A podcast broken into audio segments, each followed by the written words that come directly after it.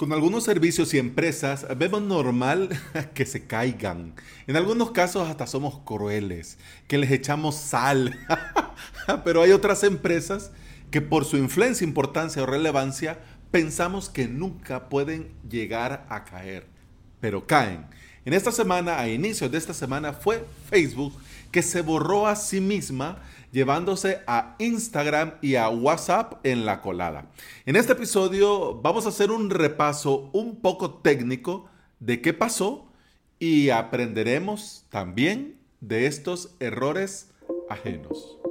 Bienvenida y bienvenido al episodio 634 de Implementador WordPress, el podcast en el que aprendemos de WordPress, de hosting, de VPS, de plugins, de emprendimiento y del día a día al trabajar online. Fue un inicio de semana un poco raro. Para que nos hagamos una idea y haciendo gala de mis skills periodísticas, voy mascarilla en mano a salir a la calle y voy a preguntar a gente de a pie cómo vivieron este lunes sin redes de Facebook, sin Instagram y sin WhatsApp. ¿Cómo viviste las horas en las que estuviste desconectada de Facebook, Instagram y WhatsApp? Eh, perdidísima porque además llegué ayer a Madrid y entonces como que no llegué porque si no se sube pues como que no existe. Entonces yo nadie se enteró de que llegué, mis padres completamente preguntándome yo sin decir nada. la catombe, la catombe completamente. Facebook, WhatsApp, Instagram, yo en Madrid que vengo para un día y no podía posturear, no podía decírselo a nadie. Fatal. O sea, tampoco es que hable mucho con gente, pero el no tenerlo es como, ¿y ahora qué? Pues un poquito mal, porque pensaba que se iba a acabar el mundo. Yo, pero ¿te funciona el WhatsApp? ¿No te funciona el WhatsApp? Y todo el mundo, no, no, no funciona hasta dentro de no sé cuánto tiempo. Una amiga mía me dijo, hasta dentro de tres días. Y yo dije, ¿tres días? Pero por favor, ¿estamos locos o qué? sí que me empezó a entrar un poco la angustia, que tenía que hablar con mi jefa, no le llegaban los WhatsApps y yo pensaba ya que me despedían. Cuando ya todo volvió a la normalidad, ¿cuántos mensajes te llegaron así de golpe? Pues a mí me entraron como unos 300. Cuatro. cuatro, cuatro. A ver, eh, lo típico de mis padres tal y cual, dos amigas una cosa penosa, pero así, es así. Pues mira, de un solo grupo recibí unos 79 mensajes. Y luego de, bueno, de otro grupo, pues eso, unos 20 y pico, así es, pues no sé, unos 200 y pico o 300 mensajes. o llegaron con retraso algunos mensajes, no tenían sentido los mensajes que llegaban porque eran como que la conversación se había quedado hacía nueve horas atrás. Hombre, claro, ya hay alguno que no respondí, digo, ya, ya sabes de sobra, ya te he llamado, ya para qué te voy a responder, ya, bueno, mira, mm, ya mañana si eso nos ponemos al día. Bueno, ahora fueron un par de horas, pero imaginemos que el próximo dura una semana entera. ¿Qué harías vos? A mí me da algo, si dura una semana entera, a mí me da algo, sí, sí, yo no sé qué hago. Yo creo que mandaría cartas. yo creo que mandaría cartas y no sé, madre mía, sería una locura eso. Yo creo que ya iríamos a las ventanas, ¡eh, bájate a la calle! pues petaríamos Twitter, volveríamos al Messenger, no sé, mandaríamos cartas, postales. Supongo que le hubiera abierto a mis padres un Twitter para hablar por ahí, no sé, hubiera buscado por alternativas, está claro, pero hombre, hubiera sido un fastidio, porque claro, tú ahora mi padre, 55 años, pues le usa Twitter, ¿sabes? hombre, si hubiera estado eh, en España, si esto, bueno, si vos supieras que yo estoy grabando estos episodios en Madrid, pues yo creo que hubiera colado. Pero nada, es, broma. Es para quitarle un poco eh, el estrés a esta situación. Pero desde aquí quiero enviar un saludo a Susana Rodríguez del equipo de A3 Media. Y muchas gracias por la entrevista. y ahí vas a disculpar que, corté ahí algunas partes, pero es podcast y no lo podía poner todo. Así que Susana, muchas gracias. Pero bien, ahora sí, pongámonos formales. Temprano por la mañana del día lunes, las búsquedas de los DNS de Facebook resolvían un error. Serve fail. S-E-R-V-F-A-I-L. Cloudflare se puso a investigar pensando que sus DNS, el 1.1.1.1, posiblemente estuvieran afectando a otros dominios en la red. Y previendo de que lo fueran a demandar y previendo de que el error fuera de ellos, eh, comenzaron a investigar. a punto estuvieron de publicar un estado en su página de estatus cuando vieron que esto nada más iba comenzando y que era más grave de lo que pensaron en un inicio. Las redes que no se vieron afectadas por Facebook y muchos sitios de tecnología, digo, las redes sociales, es decir, las redes sociales que no se vieron afectadas por Facebook y además también muchos sitios de tecnología comenzaron a informar que los nombres DNS de Facebook dejaron de resolverse, por lo que era imposible llegar a la IP de su infraestructura.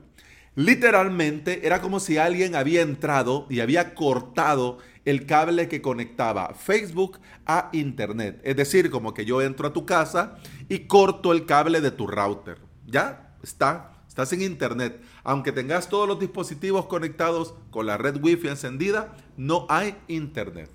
Cualquiera podría pensar al ver la noticia y escuchar más o menos esto de los DNS, podría pensar y simplificarse así. Ah, pues entonces fueron problemas en los de DNS.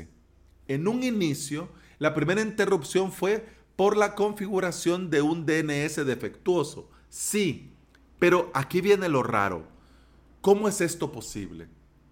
Se vale a la gente de a pie como vos y como yo que por cansancio o prisas apretemos el botón que no es. Yo recuerdo, y cuando estaba redactando la escaleta me acordé, Pepe, desde acá compañero, Mr. Elementor, crack, un saludo, me acuerdo, y yo sé que ahora que lo escuché te vas a recordar vos también, cuando borré por error el servidor de un cliente que teníamos en producción. ¿Te acordás?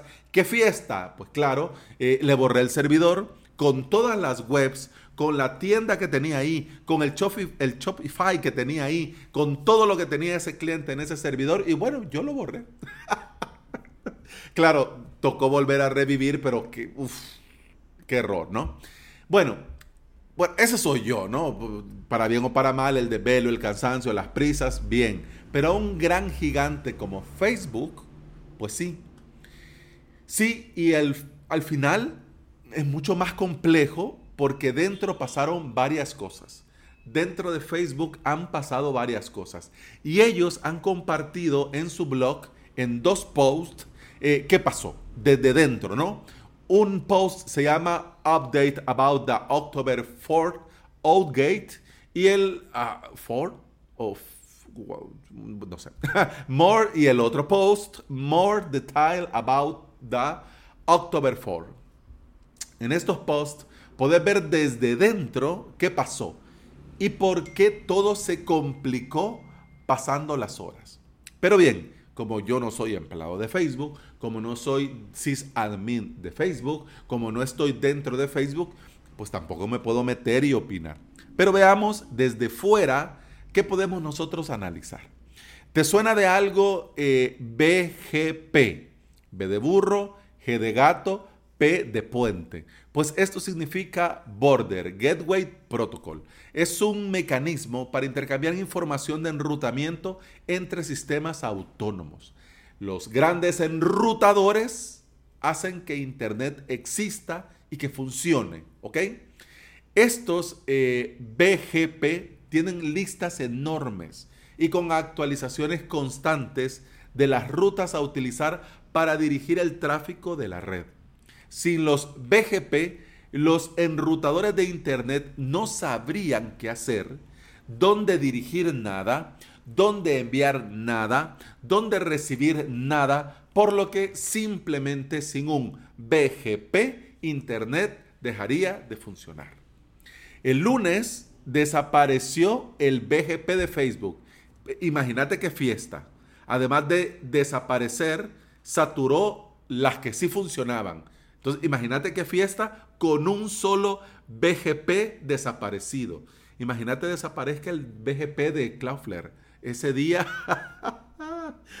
ese día simplemente, mira, apagaría yo todo y me, me acostaría a ver la televisión porque no hay nada que hacer. Nada, nada. Recordemos que Internet es la red de redes. Es una red que tiene conexión con miles de millones de redes. Es la red de redes.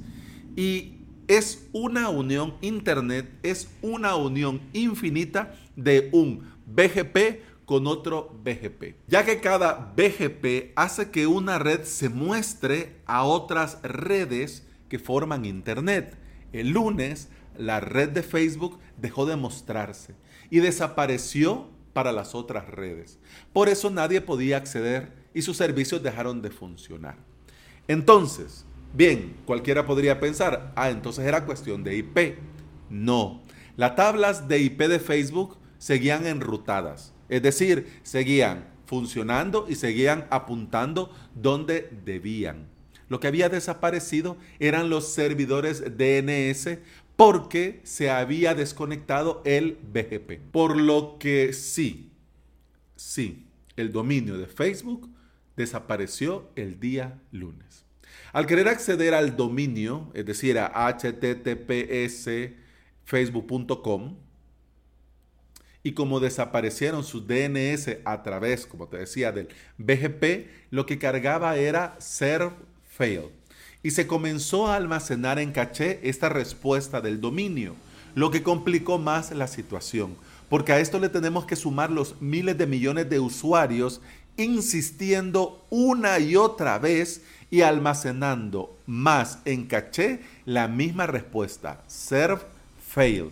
Mientras que el dominio apuntaba a la nada, porque apuntaba a la nada, porque no tenía servidores DNS, dentro de la caché en internet, facebook.com tenía cacheado serve fail. Y esto vino a complicarlo todo más, mucho más. Bien, pero bueno, vamos a ver. Pero si da error, Alex, si yo me meto y me da error, ¿no debería de quedar ahí el asunto, pues? Da error y ya está. No, no se queda así. Claro que no. El Internet que todos hemos ayudado a construir, vos y yo y todos hemos construido, no acepta, lamentablemente, no acepta un no como respuesta y lo intenta una y otra vez, una y otra vez, una y otra vez, una y otra vez. Y en cada reintento lo hace de forma más agresiva, una y otra vez, una y otra vez. Y a esto, otra vez, sumemos a los miles de millones de usuarios que tampoco aceptan un no como respuesta. Y seguían y seguían y seguían y seguían y seguían intentando. Y seguían y seguían y seguían y seguían escribiendo en WhatsApp. Funciona, ya te funciona, te llega, te ha llegado. No me ha llegado nada, me has escrito. Y seguían y seguían y seguían. Bien, como es mejor, recomendable aprender de los errores ajenos, vamos a hacer una pequeña reflexión sobre esto. Internet para el usuario es algo muy sencillo de usar. Es parte de nuestro día a día. Pero aunque parezca sencillo, es una red de redes muy compleja con millones de sistemas y protocolos conectados.